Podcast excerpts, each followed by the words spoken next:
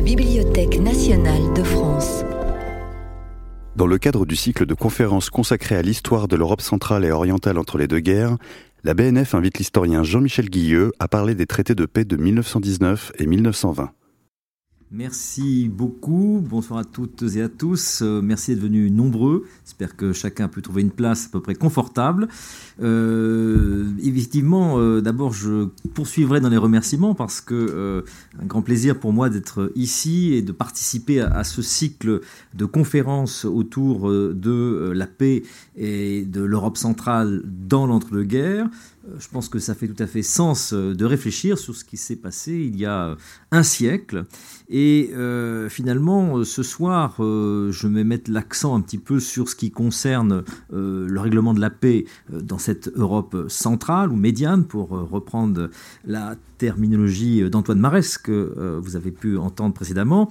Et évidemment que cette paix de 1919, c'est une paix qui a des conséquences globales, mondiales. évidemment, dans le court temps qui m'est imparti, je ne pourrais pas parler de tous les espaces, et donc je me centrerai sur l'Europe et en particulier euh, sur euh, l'Europe centrale. Alors, euh, le titre de cette conférence, Paix ratée, évidemment, j'ai choisi ce, titre parce qu'il me semble qu'il correspond assez bien à l'image que l'on a de ce règlement de la paix de 1919-1920, finalement depuis le départ, parce que dès l'origine, cette paix a été critiquée, et le traité de Versailles, notamment l'un des cinq traités de paix signés en 1919-1920, est tout un fait emblématique des critiques. Alors c'est vrai que le traité de Versailles, évidemment, beaucoup plus intéressé euh, les Français que les autres traités euh, qui concernent davantage l'Europe euh, médiane, mais cette légende noire, évidemment, elle a été développée dès le départ.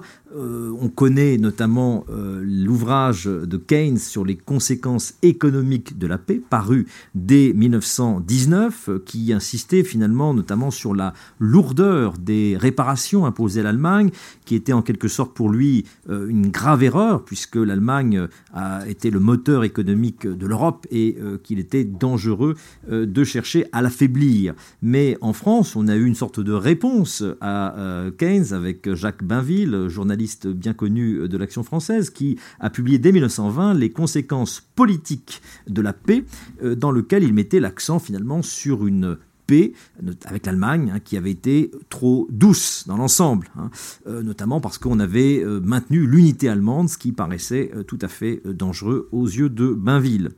En réalité, on pourrait trouver en France la critique radicalement opposée, notamment venue de la gauche et de l'extrême gauche, notamment chez les socialistes qui critiquaient la paix de Versailles comme étant trop dure et ne permettant pas justement la réconciliation avec l'Allemagne. Donc ce débat euh, sur la paix, il est très ancien et on peut dire qu'il s'est euh, poursuivi, euh, je dirais longtemps. On pourrait dire en quelque sorte que on a longtemps vu l'entre-deux-guerres comme une simple trêve d'une guerre, d'une seule et même guerre qui aurait duré 30 ans.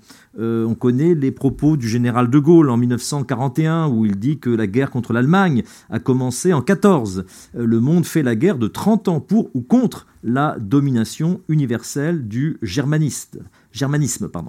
Et l'historiographie, je vous quelques euh, ouvrages, euh, est souvent euh, orientée autour de cette idée finalement d'une continuité, d'un continuum entre 1914 et 1945. Et évidemment, en établissant ce continuum entre les deux guerres mondiales, eh bien, ça renforce l'idée que la paix de 1919-20 a été ratée, puisqu'on n'a pas eu la paix et euh, que 20 ans plus tard, on a eu euh, la guerre. Alors, ce que je vais essayer de faire ce soir, ce n'est pas évidemment euh, d'infirmer toute cette historiographie qui a toutes ses qualités, mais aussi de vous montrer qu'il y a une historiographie qui s'est développée depuis quelques années, notamment, je dirais, sous l'influence des chercheurs anglophone, euh, qui essaye de montrer finalement, et là je citerai un ouvrage qui est paru déjà à la fin des années 90, donc qui n'est pas tout à fait récent, 1998, euh, vous voyez une sorte de réinterprétation du traité de Versailles, et euh, on lit que finalement ce traité serait peut-être le meilleur compromis auquel les négociateurs de la paix pouvaient aboutir, étant donné les circonstances existantes. Et les circonstances, j'y reviendrai parce que c'est important pour comprendre cette paix.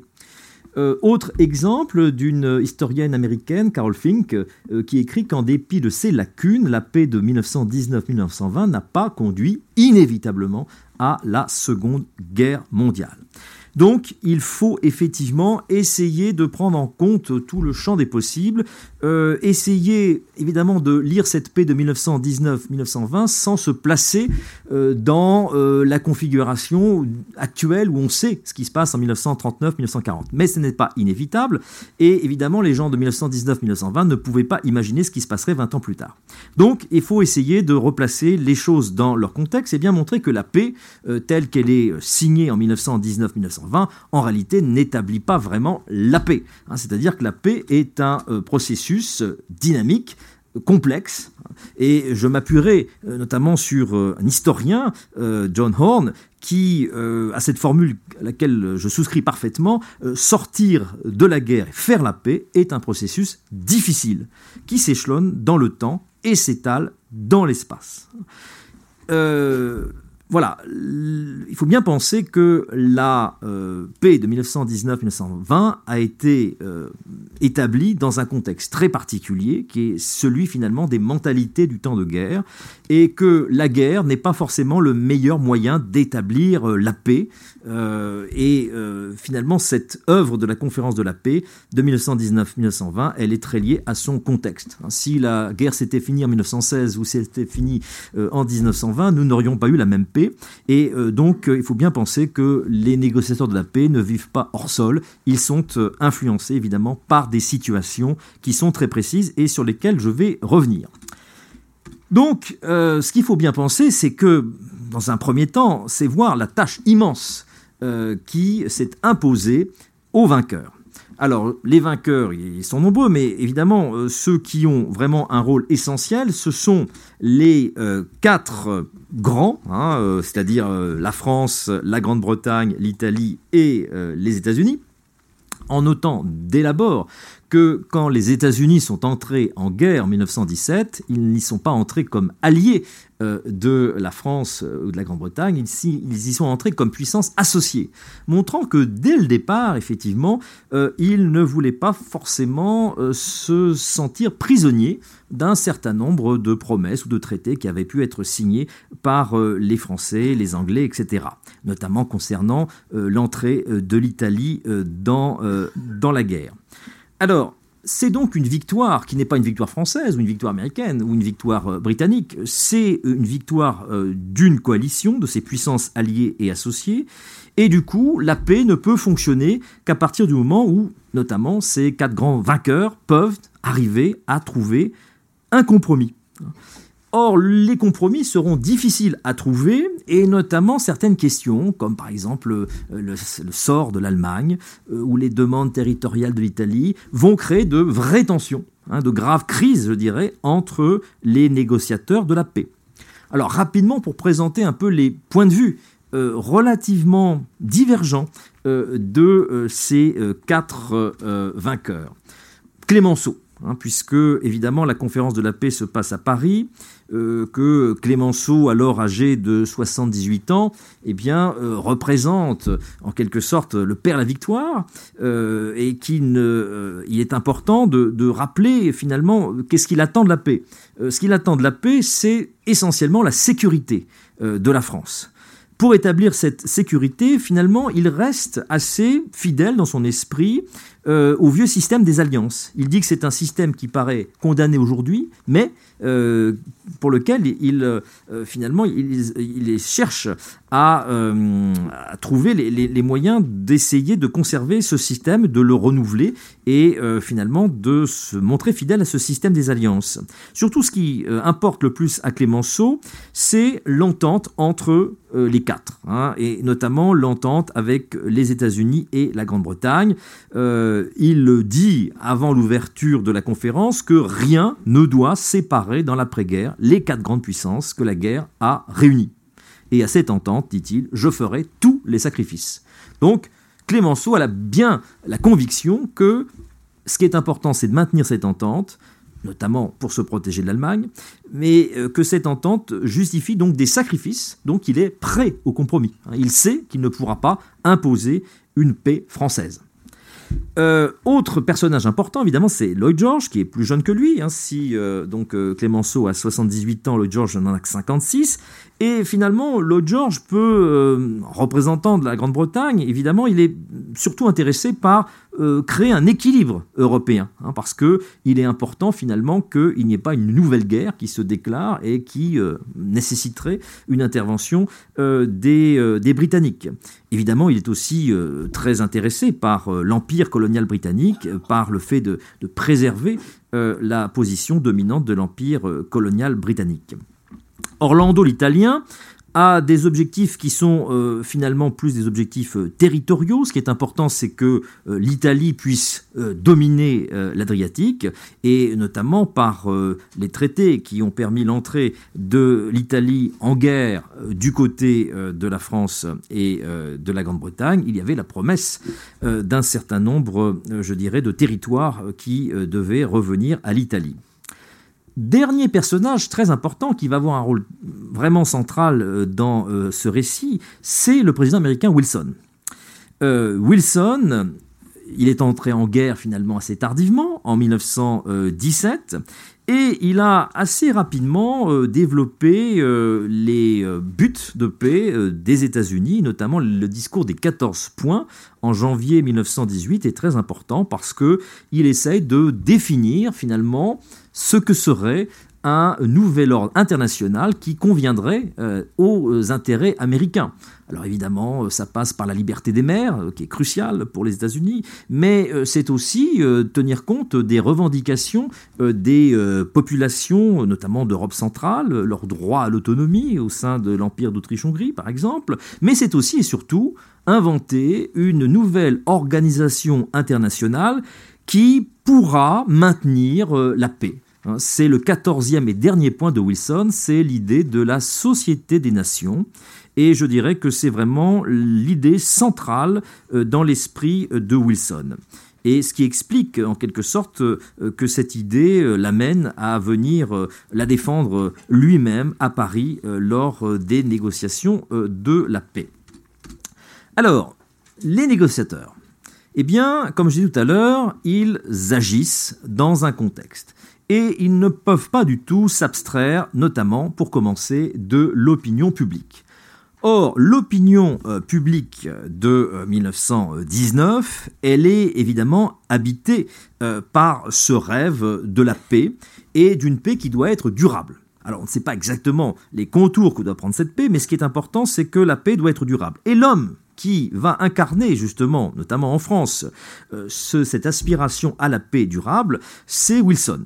Wilson, donc, qui arrive euh, en France, à Paris, en décembre 1918, et qui fait véritablement figure à l'époque euh, de prophète euh, de la paix. Hein. voyez la une du Petit Parisien qui relate la visite de Wilson à Paris. Ce fut un immense cri d'amour hein, pour le président américain. Et vous voyez que les rues sont pavoisées avec voilà ces slogans Vive Wilson. Et on peut vraiment parler de Wilson Mania euh, en France euh, au début euh, de 1919. Bon, évidemment, il y a le rêve que Wilson va, je dirais, épouser les, demandes françaises. Hein.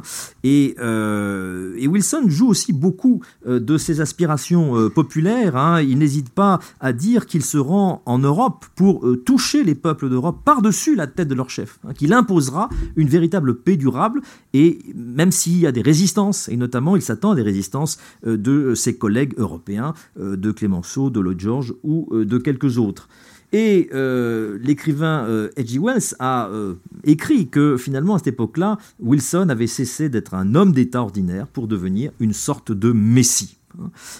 et ça, c'est important, cette image de Wilson. C'est la première fois qu'un président américain se rend en exercice en Europe et va rester plusieurs mois en France. Hein. donc c'est tout à fait exceptionnel.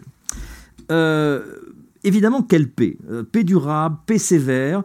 Euh, on voit dans les représentations de l'époque, notamment dans les cartes postales, euh, cette aspiration à la paix, ou dans les affiches, hein, où finalement on s'attend aussi à ce que Clémenceau, qui fut le tigre de la guerre, soit aussi le tigre dans la paix, hein, et qu'il assure notamment une, une, paix qui soit relativement sévère à l'égard de l'Allemagne. Clémenceau, lui, qu'est-ce qu'il écrit dans son journal en décembre 1918 Il appelle à une paix juste, paix humaine, paix durable, paix des peuples. Voilà ce que le monde attend des victorieux.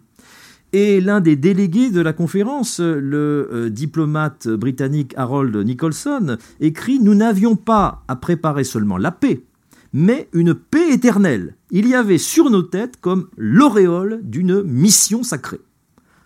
Vous voyez, c'est pas facile quand on arrive pour négocier la paix avec cette pression finalement euh, de l'opinion publique qui s'attend à la paix. Euh, l'opinion publique aussi, elle est évidemment sensible au fait que euh, la paix doit venir vite parce que eh ce sont des millions d'hommes qui sont encore sous les armes. Et on imagine l'impatience des soldats eux-mêmes euh, de trouver vraiment la paix du soldat, c'est-à-dire la démobilisation, et l'attente des familles, hein, puisque l'armistice ne signifie pas la paix, hein, et que la paix n'est toujours pas signée, et que les autorités françaises, notamment, ont garde de ne pas démobiliser trop tôt, euh, pour maintenir justement euh, la pression sur euh, les autorités allemandes et notamment au printemps 1919, la démobilisation va, comment dirais-je, cesser pendant quelques temps pour justement forcer l'Allemagne à signer la paix. D'autre part, évidemment, il y a une situation géopolitique qui s'impose aux négociateurs de la paix et évidemment, ce qui est central, c'est l'effondrement euh, des empires.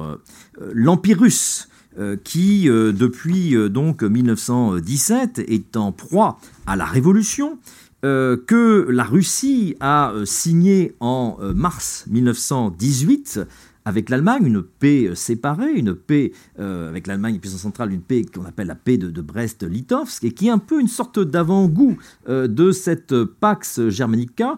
vous voyez en, en, jaune sur cette carte l'importance des pertes territoriales pour la Russie, 800 000 km par rapport à 1914. Ce qui veut dire aussi que dans la tête eh bien, euh, des euh, alliés, puisque là on est en mars 1918, euh, que la guerre est loin d'être finie encore sur le front occidental, eh bien, on se dit que si c'est l'Allemagne qui gagne la guerre, la paix ne sera pas forcément une paix douce, hein. ce sera une paix qui sera redoutable.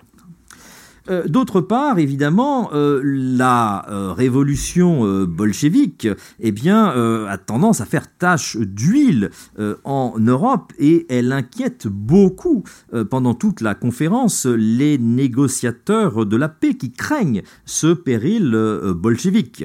il y a en janvier 1919 l'insurrection spartakiste à Berlin hein, qui appelle à une république des conseils. Il y a en Hongrie, en mars 1919, la proclamation de la République des Conseils et, euh, je dirais, l'apparition sur la scène politique euh, hongroise de euh, Béla hein, qui donc incarne, alors pendant une durée relativement limitée, 133 jours, mais un pouvoir qui est directement inspiré de la révolution bolchevique. Hein.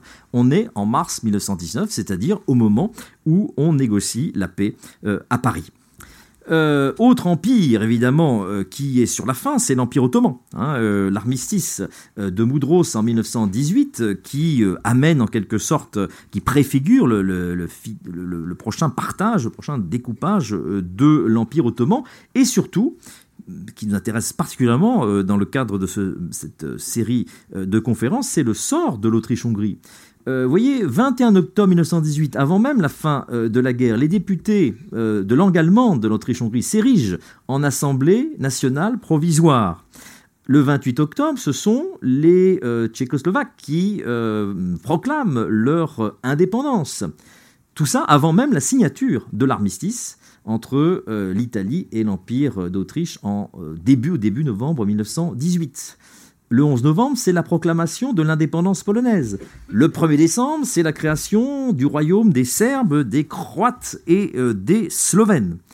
Euh, voilà, on voit bien que euh, les Alliés qui ont été jusqu'à, voilà, jusqu'à, on va dire, jusqu'à 1918 assez prudents dans leur soutien au mouvement des nationalités, aux revendications des nationalités de l'Empire d'Autriche-Hongrie, eh bien, vont leur accorder leur soutien en 1918 et que l'effondrement de l'Autriche-Hongrie, eh bien, va précéder euh, la, euh, la, fin de, de, la guerre. En gros, c'est la guerre qui a provoqué la fin des empires, c'est pas la conférence de la paix qui provoque l'éclatement des empires. Il y a des faits accompli. Hein, ces empires se sont désintégrés. C'est une réalité dont les négociateurs de la paix devront euh, tenir compte. Euh, L'Empire allemand, hein, avec la signature de l'armistice le 11 novembre 1918, et avec pour l'Allemagne quelque chose qui n'est pas forcément toujours bien euh, connu, c'est que les Allemands eh bien, ont signé l'armistice donc le 11 novembre 1918 avec l'idée euh, que la paix à venir serait une paix d'inspiration wilsonienne, c'est-à-dire une paix finalement euh, qui euh, tiendrait compte des, droits des peuples à s'autodéterminer et que du coup la paix qui serait signée ne serait pas une, paix trop cruelle. C'est le secrétaire d'État américain Lancy qui a imposé à ses alliés qu'ils, je dirais, reconnaissent la validité des 14 points de, Wilson comme base de la paix. Hein. La paix future sera établie sur les 14 points de Wilson. C'est ce qui est euh, signé et envoyé à l'Allemagne le 5 novembre 1918, une sorte d'accord pré-armistice hein, que euh, l'Allemagne aura beau jeu ensuite d'utiliser euh, contre les Alliés en disant qu'ils n'ont pas tenu leur parole, qu'ils n'ont pas fait cette paix qui assurait, je dirais, le droit des peuples à disposer d'eux-mêmes. Alors maintenant que j'ai rappelé ces circonstances, mais qui sont particulièrement lourdes, hein, la désintégration des empires, la menace de la contagion révolutionnaire, la pression des peuples qui veulent finalement finir avec cette guerre, que peut faire la conférence de la paix? Deuxième point. Essayons de comprendre un peu finalement comment fonctionne cette conférence de la paix qui se tient à Paris. Hein. Paris devient en quelque sorte pendant quelques mois la capitale du monde. Euh, la conférence de la paix qui s'ouvre officiellement le 18 janvier 1919 et euh, qui se tient notamment euh, au, comment dirais-je, au palais d'Orsay, hein, où vont avoir lieu un certain nombre de, séances, puis aussi dans un certain nombre d'hôtels parisiens, où, alors, on s'étonne souvent que cette conférence de la paix, que ces négociations de la paix se passent sans les vaincus. C'est vrai que ce n'est pas tout à fait la tradition européenne où, en principe, vainqueurs et vaincus discutent autour de la même table. En réalité, ce qui s'ouvre le 18 janvier 1919, ce n'est pas le grand congrès de la paix. Ce qui s'ouvre euh, en janvier 1919, c'est une conférence des préliminaires de, paix. C'est l'idée que les Alliés devaient d'abord s'entendre entre eux sur les principaux points de la paix avant de soumettre euh, ces préliminaires de paix aux vaincus. En réalité, cette conférence traîne en longueur euh, parce qu'il est difficile de se mettre d'accord, parce qu'il y a énormément euh, de sujets à traiter, et finalement, ce qui n'est au départ qu'une conférence des préliminaires de paix entre les vainqueurs, ce qui est classique, eh bien, va se transformer finalement en euh, conférence de la paix, en congrès de la paix, ce qui explique donc que les pays vaincus, hein, comme l'Autriche, la Bulgarie, l'Allemagne, ne soient pas présents dans ces négociations. Euh, qui est présent? Eh bien, beaucoup de monde, hein, officiellement. Donc, il y a 27 États euh, qui sont euh, représentés. Alors, des États euh, du monde entier, hein, évidemment, il y a des États comme le Nicaragua, le Brésil, Siam, la Chine, bon, qui ont eu un rôle finalement très divers hein, pendant la guerre. il y a aussi les dominions de la Grande-Bretagne, comme l'Australie, la Nouvelle-Zélande, etc., l'Afrique du Sud, qui vont jouer un rôle important. Ça fait beaucoup de monde. Il est très difficile de négocier à 27. on le sait bien aujourd'hui, qui à l'époque de l'Union européenne. Donc, eh bien, on va euh, décider que seules les grandes puissances, hein, là c'est aussi un peu la tradition européenne, les grandes puissances, les puissances à intérêt généraux, donc les États-Unis, la Grande-Bretagne, la France, l'Italie, le Japon, vont être les puissances qui vont discuter de tout. Et ils vont discuter de tout au sein du Conseil des 10. Alors 10, en fait, ils sont 5 puissances, mais il y a pour chacune des puissances le chef du gouvernement et le ministre des Affaires étrangères. Et pour les autres, eh bien, les autres puissances sont dites des puissances à intérêt particulier qui ne vont être consultées que pour les affaires qui les concernent et euh, notamment euh, les leaders euh, des petites puissances d'Europe centrale qui émergent hein, de ces nouveaux États d'Europe centrale eh bien, vont passer leur audition devant les grands, vont expliquer leur programme territorial, vont justifier leurs demandes et souvent ils se livrent à, une véritable surenchère de demandes et parfois les alliés ont tendance à promettre de manière un peu contradictoire les mêmes, les mêmes terres. Bon, euh, tout ne passe pas uniquement entre, euh, je dirais, les, mains euh, des principales puissances. Il y a aussi le rôle des commissions spécialisées. contrairement à l'idée d'une paix bâclée, qu'on a peut-être parfois un peu en tête, en réalité, la conférence de la paix travaille tout à fait sérieusement, travaille à temps plein, et notamment, il y a le rôle important des experts. Hein. C'est-à-dire que pour, euh, je dirais, appuyer le travail euh, des grandes puissances, eh il y a une cinquantaine, presque une soixantaine euh, de commissions spécialisées qui recrutent notamment euh, euh, des euh, historiens, des géographes, des ethnologues, des juristes, qui vont donner des avis, et souvent les avis des commissions vont être suivis. ces commissions sont à la fois des commissions techniques, par exemple il y a une commission qui va réfléchir au pacte de la Société des Nations, ou qui réfléchit à la future Organisation internationale du travail, mais aussi beaucoup de commission territoriale, une commission pour les affaires tchécoslovaques, une commission pour les affaires polonaises, une commission pour les affaires baltiques, etc. etc. Donc, euh, voilà, il faut imaginer en fait que derrière euh, les quatre noms que j'ai indiqués tout à l'heure, des quatre, euh, je dirais, grands négociateurs de la paix, il y a des centaines et des milliers de euh, d'experts, de négociateurs, euh, et puis évidemment il y a aussi la, pression hein, d'une, euh, je dirais, de groupes qui profitent de cette atmosphère de la conférence de la paix pour faire entendre leurs revendications. Euh, du fait de, cette difficulté à avancer et du fait de l'ampleur et de l'énormité de la tâche, eh bien, à partir euh, du mois de mars 1919, à partir du 24 mars, on va travailler dans une nouvelle configuration. Cette fois-ci, c'est le Conseil des quatre. C'est-à-dire, c'est simplement donc Orlando, euh, Lloyd George, Clemenceau, Wilson, qui euh, vont se euh, réunir et qui vont euh, se réunir souvent. Ils vont tenir 145 séances, hein, donc ils travaillent beaucoup, et ils vont discuter notamment des principaux problèmes. On est au mois de mars déjà 1919, il y a un certain nombre de questions qui ne sont pas encore tranchées, notamment l'avenir de l'Allemagne. Il est urgent d'avancer. Alors, je vous laisse imaginer un petit peu la façon dont pouvaient discuter ces quatre hommes, qui étaient quand même assez différents, qui partager quand même une langue commune, hein, euh, c'est-à-dire que euh, Clémenceau parlait parfaitement anglais, donc euh, la plupart des débats se tiennent en anglais. Hein. Il y a, vous voyez sur cette photographie aussi des, traducteurs qui peuvent aider à la tâche, mais ambiance donc, je dirais, d'une proximité entre ces quatre hommes qui sont vraiment les quatre artisans de la paix et euh, je dirais Lloyd George va, rapporter euh, que finalement il avait l'impression de se situer entre Jésus-Christ d'un côté, donc euh, Wilson, et Napoléon de l'autre, évidemment Clémenceau. Parce que finalement, à partir d'avril, de 4, ils vont finalement arriver à 3, euh, puisque Orlando va être assez furieux euh, de ne pas obtenir satisfaction sur ses demandes territoriales et euh, il va quitter donc la conférence. Et c'est pour ça que vous voyez dans la presse de l'époque notamment vous voyez ce journal illustré j'ai vu met l'accent sur les trois hommes les trois grands ouvriers du nouveau monde Lloyd George Clemenceau Wilson. Hein, c'est eux qui vont vraiment je dirais tenir la vedette dans les médias. Alors il faut bien rendre compte aussi que toutes ces discussions sont, secrètes. Euh, l'opinion publique ne sait pas exactement ce qui se passe à la conférence. Hein. Il n'y a pas de publicité euh, des débats et donc vous voyez qu'au fur et à mesure des mois, on se demande bien un peu ce qu'ils font et euh, on n'imagine pas tous les problèmes qu'ils rencontrent.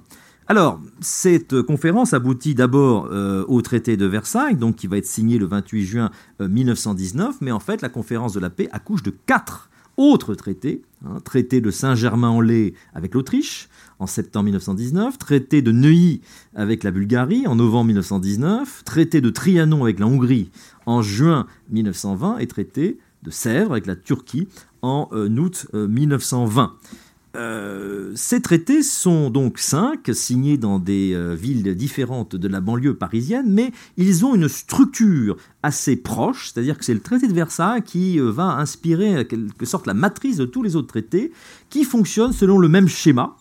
Tous les traités commencent par le pacte de la Société des Nations, hein, c'est-à-dire que les 26 articles qui sont un peu la charte constitutive de la Société des Nations, eh bien, ouvrent euh, les euh, différents euh, traités de paix. C'est là une volonté de Wilson, hein, qui considérait que la Société des Nations devait être la pièce maîtresse de la conférence de la paix. Pour lui, c'était l'objectif principal de la conférence, donc le pacte de Société des Nations. Puis ensuite viennent les questions de frontières, de minorités, questions de prisonniers, de sanctions, de clauses financières, de communication, etc. etc. Hein. donc les traités ont une structure qui est tout à fait commune. Euh, parmi, je dirais, les principaux euh, voilà, les principaux accomplissements euh, de ces traités de paix, je vais vite, mais euh, il y a d'abord cette idée de société des nations. J'insiste un petit peu là-dessus parce que évidemment c'est souvent ce qu'on a tendance à oublier. en réalité, la société des nations, c'est non seulement central dans l'esprit de président américain Wilson qui l'impose à ses partenaires, mais c'est aussi finalement l'espoir d'une paix durable qui repose sur sur un certain nombre de projets, de discussions qui se sont tenus pendant la guerre même. Il y a différentes associations de soutien à la SDN qui sont créées pendant la guerre. C'est-à-dire qu'on n'a pas découvert les problèmes de la paix en 1919. Il y a eu tout un courant d'opinion qui a essayé de préparer la paix, avec toutes les difficultés que ça pouvait représenter pendant la guerre, notamment en France. Il y a une censure assez redoutable qui fait que le débat sur la paix n'est pas possible. Mais il trouve quand même à avoir lieu euh, d'une manière ou d'une autre. Je n'entre pas dans le détail. Euh, ce pacte de la Société des Nations, il est très très rapidement négocié puisque dès le 14 février, hein, c'est-à-dire que la conférence s'est ouverte euh, le 18 janvier, que la commission de la Société des Nations a commencé à travailler le 3 février, et dès le 14 février, on a déjà un projet de pacte de la SDN et vous voyez que Wilson en donne lecture à la conférence de la paix. Pourquoi est-ce que ça va si vite? Eh bien parce que les choses ont déjà été préparées en amont et que notamment les Américains et les Britanniques se sont entendus sur un projet de pacte qui euh, va être discuté devant la commission mais qui est déjà assez largement élaboré. Ce qui veut dire que l'idée française de SDN, qui existait aussi à cette époque-là et qui était notamment incarné par Léon Bourgeois, qui, euh, dès le début du XXe siècle, avait lancé cette idée de société des nations, eh bien, le projet français ne sera pas du tout euh, discuté et Léon Bourgeois ne pourra pas faire valoir sa conception de la société des nations, une conception plus française, euh, c'est-à-dire notamment d'une société des nations plus musclée. Hein, l'idée de Léon Bourgeois, c'était quand même en quelque sorte de créer les bases d'une future armée internationale qui permettrait de prévenir tous les risques de guerre en Europe. Et euh, donc cette euh, conférence de la paix accouche, euh, mais ça va être définitivement adopté en avril 1919, d'un court pacte de la SDN en 26 articles, dont l'article principal, je vous en fais lecture, c'est l'article 10 qui est central et qui définit ce qu'on appellera plus tard la sécurité collective, mais qui n'est pas encore un mot qu'on utilise à cette époque-là. L'article 10, c'est, voilà comment il, il est rédigé, les membres de la société s'engagent à respecter, à maintenir contre toute agression extérieure l'intégrité territoriale et l'indépendance politique présente de tous les membres de la société. En cas d'agression, de menace ou de danger d'agression, le Conseil avise aux moyens d'assurer l'exécution de cette obligation. Vous voyez, les dispositions sont quand même euh, assez claires. Alors après, évidemment, toute la question, c'est quels moyens euh, va disposer euh, la Société des Nations. Euh, elle aura notamment à, son actif les sanctions économiques et financières qui, seront automatiques en cas de, si on considère qu'un État est coupable, mais il y aura aussi possibilité de sanctions militaires. Hein. bon, on reviendra peut-être dans les questions sur le fonctionnement de la Société des Nations. Autre aspect de ces nouvelles institutions internationales qui sont créées, c'est en 1919 l'Organisation internationale du travail travail. Une organisation qui euh, existe toujours hein, et euh, qui aura finalement euh, survécu à la Seconde Guerre mondiale et qui est inscrite dans les traités de paix, dans le traité, dans la partie 13 du traité de Versailles. C'est l'idée finalement que en pleine agitation, je dirais bolchevique, hein, il faut aussi entendre les revendications des travailleurs qui se sont sacrifiés aussi pendant la guerre et finalement l'idée que la paix ne peut être durable que si elle est juste et que si elle promeut aussi une justice sociale. Et évidemment que cette justice sociale ne peut fonctionner que s'il y a un consensus international, et donc il y a l'idée de définir des normes sociales communes. Euh, Albert Thomas, un socialiste, ministre de l'armement euh, pendant la Première Guerre mondiale, va assumer la direction, en tout cas oui, la direction du Bureau international du travail, qui est un peu en quelque sorte le secrétariat euh, de cette organisation. Euh, ce qui, évidemment, aussi est, euh, je dirais, à mettre au bilan de cette conférence de la paix, c'est cette euh, nouvelle carte de l'Europe, hein, sur laquelle vous avez, je pense, déjà eu un petit peu quelques réflexions lors de la précédente séance, mais qui, évidemment, vous voyez, transforme quand même assez sensiblement la carte de l'Europe. Vous voyez la carte de 1914 et la carte de 1923. ce qui est apparu à la place des empires défunts, eh bien, ce sont de nouveaux États-nations. Alors comment euh, a-t-on, euh, je dirais, euh, constitué cette nouvelle carte de l'Europe qui, vous voyez, remanie profondément cet espace? Eh bien, avec des nouveaux principes. qui ne sont pas spécifiquement américains, mais qui notamment ont été vraiment, je dirais, soutenus par Wilson, c'est-à-dire le droit des peuples à disposer d'eux-mêmes, que Wilson, entre parenthèses, je dirais, va penser pour l'Europe et pas pour euh, le monde colonisé, mais le monde colonisé va entendre cette idée euh, du droit des peuples à disposer d'eux-mêmes, mais dans l'esprit de Wilson, ça s'appliquait euh, à l'Europe. Et donc, c'est l'idée que l'on va constituer donc de nouveaux États, par exemple la Pologne, qui avait cessé d'exister, qui avait été partagée entre les grands empires, et eh bien, va retrouver son existence. Euh, ça, ce sont les nouveaux principes. Mais évidemment que cette carte de l'Europe, elle est aussi inspirée par des principes plus anciens, qui sont des considérations, je dirais, davantage géopolitiques. Et l'idée, notamment euh, défendue par les Français, c'est de mettre en place une sorte de barrière de l'Est euh, qui permettrait à la France eh d'assurer sa sécurité face à l'Allemagne euh, en remplacement hein, de l'allié russe euh, dont on imagine qu'il ne sera plus tout à fait efficace euh, depuis qu'il est bolchevique. donc il y a vraiment cette idée qu'il faut assurer la sécurité de la France et du coup faire constituer à l'est de l'Europe des États qui sont suffisamment puissants, suffisamment viables pour maintenir, euh, je dirais, une existence euh, durable. Et euh, ce qui veut dire très concrètement, eh bien, que les principes du droit des peuples à disposer d'eux-mêmes vont être un petit peu en partie mis de côté.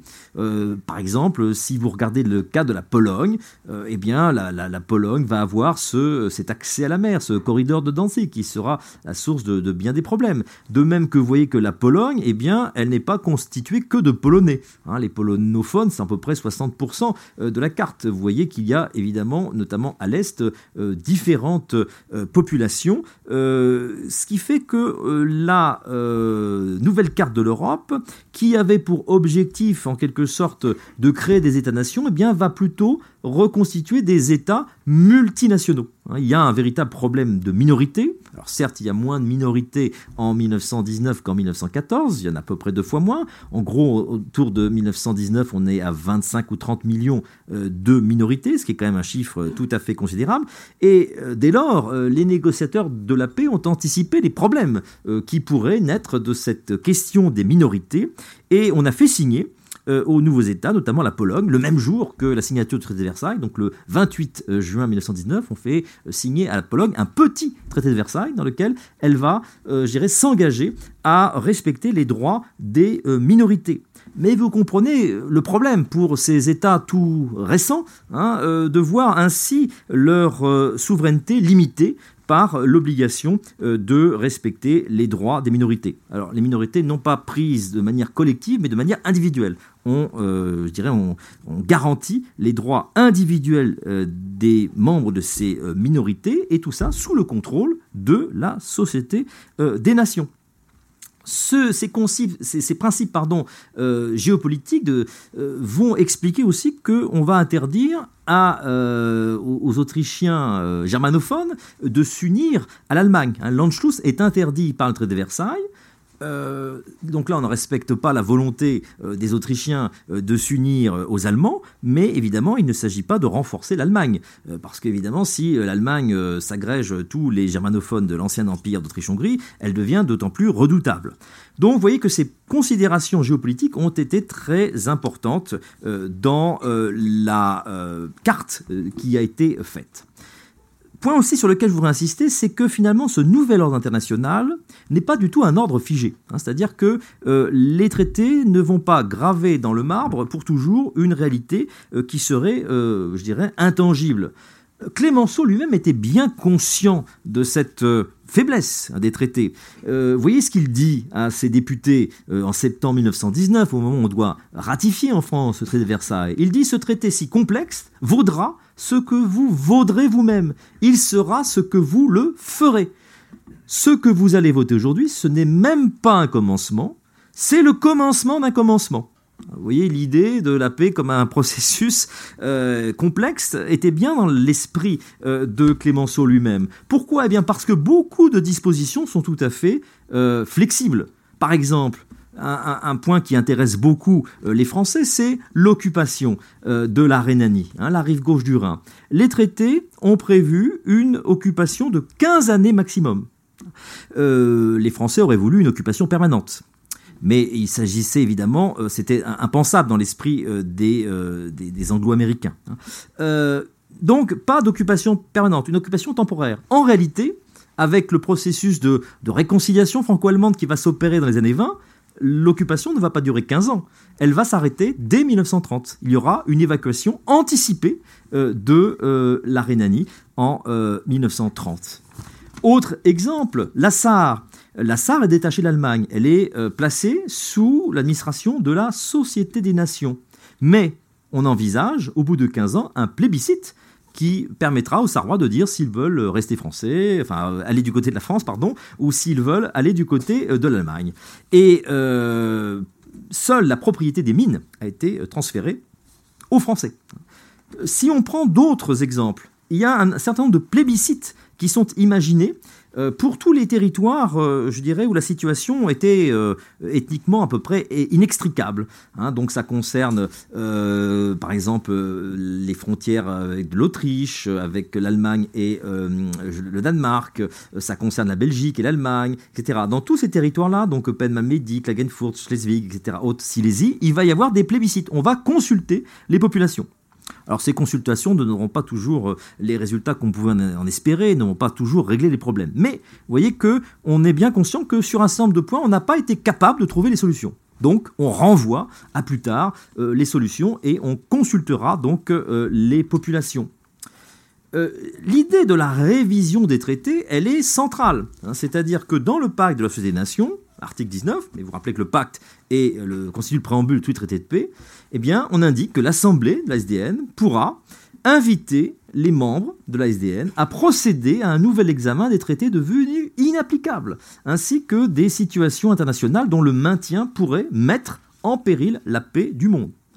Donc l'idée de révision est au cœur même des, traités de paix, euh, ce qui explique aussi qu'un certain nombre d'États mécontents euh, vont s'emparer de cette possibilité de, euh, de réviser. Euh, le problème des réparations, qui est évidemment euh, un problème crucial, euh, notamment parce que ces réparations sont fondées sur l'idée d'établir la responsabilité de l'Allemagne et ce fameux article 231 qui reconnaît que l'Allemagne et ses alliés sont responsables pour les avoir causés de toutes les pertes et de tous les dommages subis par les gouvernements alliés et associés. Euh, évidemment, cette euh, clause, hein, l'article 231, sera euh, vécue par les Allemands comme totalement infamante, humiliante, et ne correspondant pas complètement à, la vérité historique, puisque l'Allemagne n'est pas seule coupable de cette guerre, évidemment. Et du coup, ça sera un vrai obstacle hein, à la réconciliation franco-allemande notamment, et je dirais à la réintégration de, l'Allemagne dans le, concert européen et notamment aussi son entrée à la Société des Nations. Euh, c'est évidemment euh, très important parce que euh, cette question des réparations, eh bien, elle est laissée un peu pendante. On en acte le principe, hein, mais on ne met pas de chiffres. Alors évidemment, pourquoi mettons pas de chiffres? Parce que d'un côté, euh, les Français espèrent que le chiffre sera bien plus grand euh, que euh, le voudraient les Anglo-Américains, et de l'autre côté, on estime qu'il ne faudra pas que la France non plus soit trop gourmande, en sachant que les réparations vont à tous les alliés, mais qu'il y a évidemment une priorité qui est établie pour la, la Belgique et la France dans le versement de ces réparations. Finalement, le chiffre ne sera fixé qu'en 1921. Et on fixera ce chiffre à 132 milliards de marques or. Mais euh, là encore, c'est un chiffre qui doit peut-être être apprécié euh, avec euh, des points de comparaison. lorsque la France avait perdu la guerre contre l'Allemagne en 1871, elle s'était vue imposer une indemnité qui était quand même tout à fait conséquente et qui a représenté 16% du PNB français en 1873. Or, les réparations, en 1921, ne représentent que 8,3% euh, du PNB euh, de l'Allemagne. Donc là encore, il faut aussi apprécier le poids, qui est très lourd, il hein, ne faut pas le nier, euh, le poids des réparations à l'aune d'autres précédents historiques.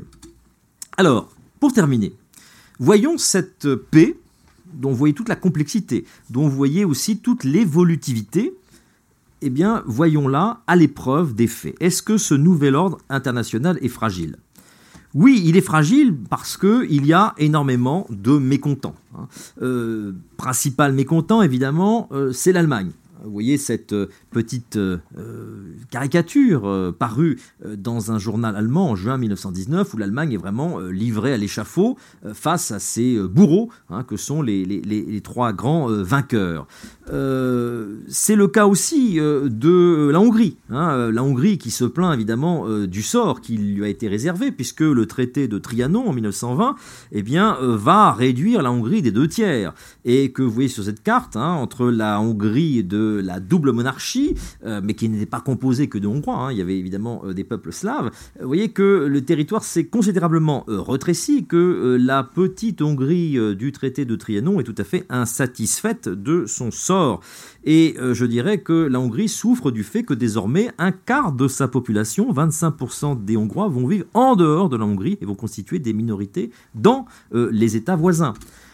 pays mécontent, pourtant pays vainqueur, c'est l'Italie Hein, qui euh, considère que cette victoire est une victoire tout à fait mutilée et qu'elle n'a pas obtenu tous les territoires qui lui avaient été euh, promis euh, par le traité de Londres signé en avril 1915 et qui avait acté en quelque sorte, je dirais, l'accord des Alliés par rapport aux revendications territoriales de l'Italie. Sauf que le problème, c'est que euh, les Américains n'ont jamais signé cela, hein, euh, parce que c'est avant même qu'ils entrent en guerre, et comme je vous l'ai montré tout à l'heure, les Américains ne veulent pas endosser euh, ces tractations tout à fait dignes de l'ancienne diplomatie, et du coup, eh bien, les Italiens sont tout à fait ulcérés de figurer dans le camp des vainqueurs, mais de ne pas avoir obtenu les revendications territoriales qu'ils estimaient être les leurs.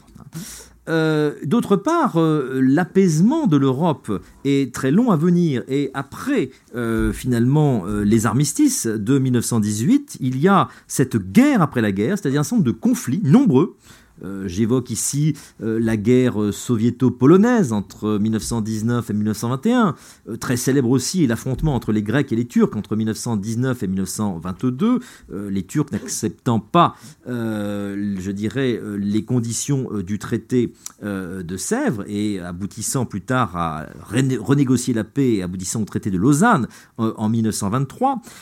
donc il y a cette conflictualité qui se poursuit en Europe jusqu'à 1923 et en 1923, on aboutit finalement à une sorte d'apaisement général qui va pouvoir, euh, je dirais, laisser la place à une euh, nouvelle, euh, de nouveaux rapports de force en Europe et, je dirais, à l'établissement d'un apaisement. Mais ce qu'il faut bien penser, c'est que une des faiblesses de la paix, c'est, euh, je dirais, ce que valent les vainqueurs eux-mêmes, c'est-à-dire euh, leur capacité à s'entendre euh, après la signature. le premier problème, c'est le refus des États-Unis et du Sénat américain de ratifier le traité de Versailles. Donc, les Américains vont s'exclure, je dirais, des affaires européennes. Ils en reviennent à l'isolationnisme, et c'est une grande faiblesse, hein, parce que les États-Unis, en 1919, c'est la principale euh, puissance, euh, je dirais, euh, financière, économique du monde, et évidemment qu'ils vont mener une diplomatie qui sera une diplomatie parallèle, qui ne se fera pas dans le cadre de la société des nations. L'absence des Américains de la société des nations est une véritable faiblesse pour ce nouvel ordre international. Autre faiblesse importante, c'est la mésentente croissante entre les deux alliés français et britanniques. Et notamment, cette mésentente culmine en 1922 et surtout 1923, quand la France va euh, décider d'aller occuper euh, la Roure euh, en Allemagne, et cela va vraiment ulcérer les Britanniques qui vont se déchaîner contre l'impérialisme français. Et c'est une véritable faiblesse que cette désunion des vainqueurs pour essayer de construire cette paix. Malgré tout, ça n'empêche pas, et je terminerai par cela, qu'il y ait une véritable euh, tentative de réconciliation en Europe dans les années 20, marqué notamment euh, par euh, ce premier couple franco-allemand de l'histoire, euh, Briand et Stresemann, la signature des accords de Locarno en 1925, où l'Allemagne reconnaît volontairement ses nouvelles frontières avec la France et avec la Belgique, l'entrée de l'Allemagne à la Société des Nations en 1926, hein, la réintégration finalement du vaincu dans, je dirais, les, affaires européennes et son entrée à la SDN. Ici, comme on le voit, en 1928, la signature du pacte Briand-Kellogg, c'est-à-dire un pacte signé notamment par l'Allemagne et par beaucoup de, puissances, hein, pratiquement tous les, États du monde au cours des années 30, euh, pacte par lequel les États euh, renoncent à la guerre comme instrument euh, de leurs relations. Hein. L'important, c'est que ce pacte Briand-Kellogg est signé à Paris et que Stresemann, le ministre allemand des Affaires étrangères, vient à Paris et qu'il y avait très longtemps qu'on n'avait pas vu un Allemand à Paris, et, ça se passe bien. Hein, euh, et donc ça, c'est un, moment important de cette euh, réconciliation. Et finalement, à la fin des années 20, on a vraiment l'impression que la paix, la vraie paix, hein, euh, durable, pourrait venir. Hein. Vous voyez, Churchill, qui écrit en 1929, les perspectives de paix n'ont jamais été meilleures depuis 50 ans. Évidemment, nous qui savons ce qui se passe après, on se dit qu'il y a peut-être une erreur euh, d'appréciation. Mais euh, ce n'est pas euh, finalement de la part de Churchill ou d'autres une sorte d'aveuglement. C'est qu'il y a vraiment une dynamique de paix qui est en marche en 1929. Évidemment, cette dynamique de paix, vous l'imaginez déjà, elle est complètement impacté par euh, la crise euh, des années 30. Hein, la, crise économique va jouer un rôle très important dans la déstabilisation de ce fragile ordre européen, hein, qui pouvait vivre, qui n'était pas mort-né, c'est ce que j'essaye de vous montrer, mais qui a été particulièrement frappé par ces nouvelles conditions économiques. Alors en conclusion, eh bien, ces traités 1919-1920, c'est une première étape, hein, c'est un point de départ d'une réconciliation européenne et d'une euh, construction de la paix qui est nécessairement longue. Cette paix, il ne s'agit pas de la réhabiliter et de dire que c'était parfait. Évidemment, il y a eu beaucoup de fautes, il y a eu beaucoup d'erreurs, beaucoup de contradictions, beaucoup de problèmes. Hein. Ces problèmes n'étaient pas insurmontables puisque beaucoup d'aspects étaient euh, révisables, mais évidemment cette paix, malgré toutes ses faiblesses, malgré toutes ses contradictions, n'a pas directement mené à la Seconde Guerre mondiale. Et je terminerai avec les propos du délégué de euh, l'Union sud-africaine, Jan Smuts, qui était un poids lourd de la conférence de la paix, et qui euh, euh, écrit au soir de la signature du traité de Versailles, avec le traité, nous n'avons pas encore réalisé la paix réelle à laquelle aspirent les peuples. Le réel travail de construction de la paix ne commencera qu'après la signature du traité. Donc, la paix de 1919-1920, c'est la paix signée, mais ce n'est pas la paix qui est faite. Je vous remercie.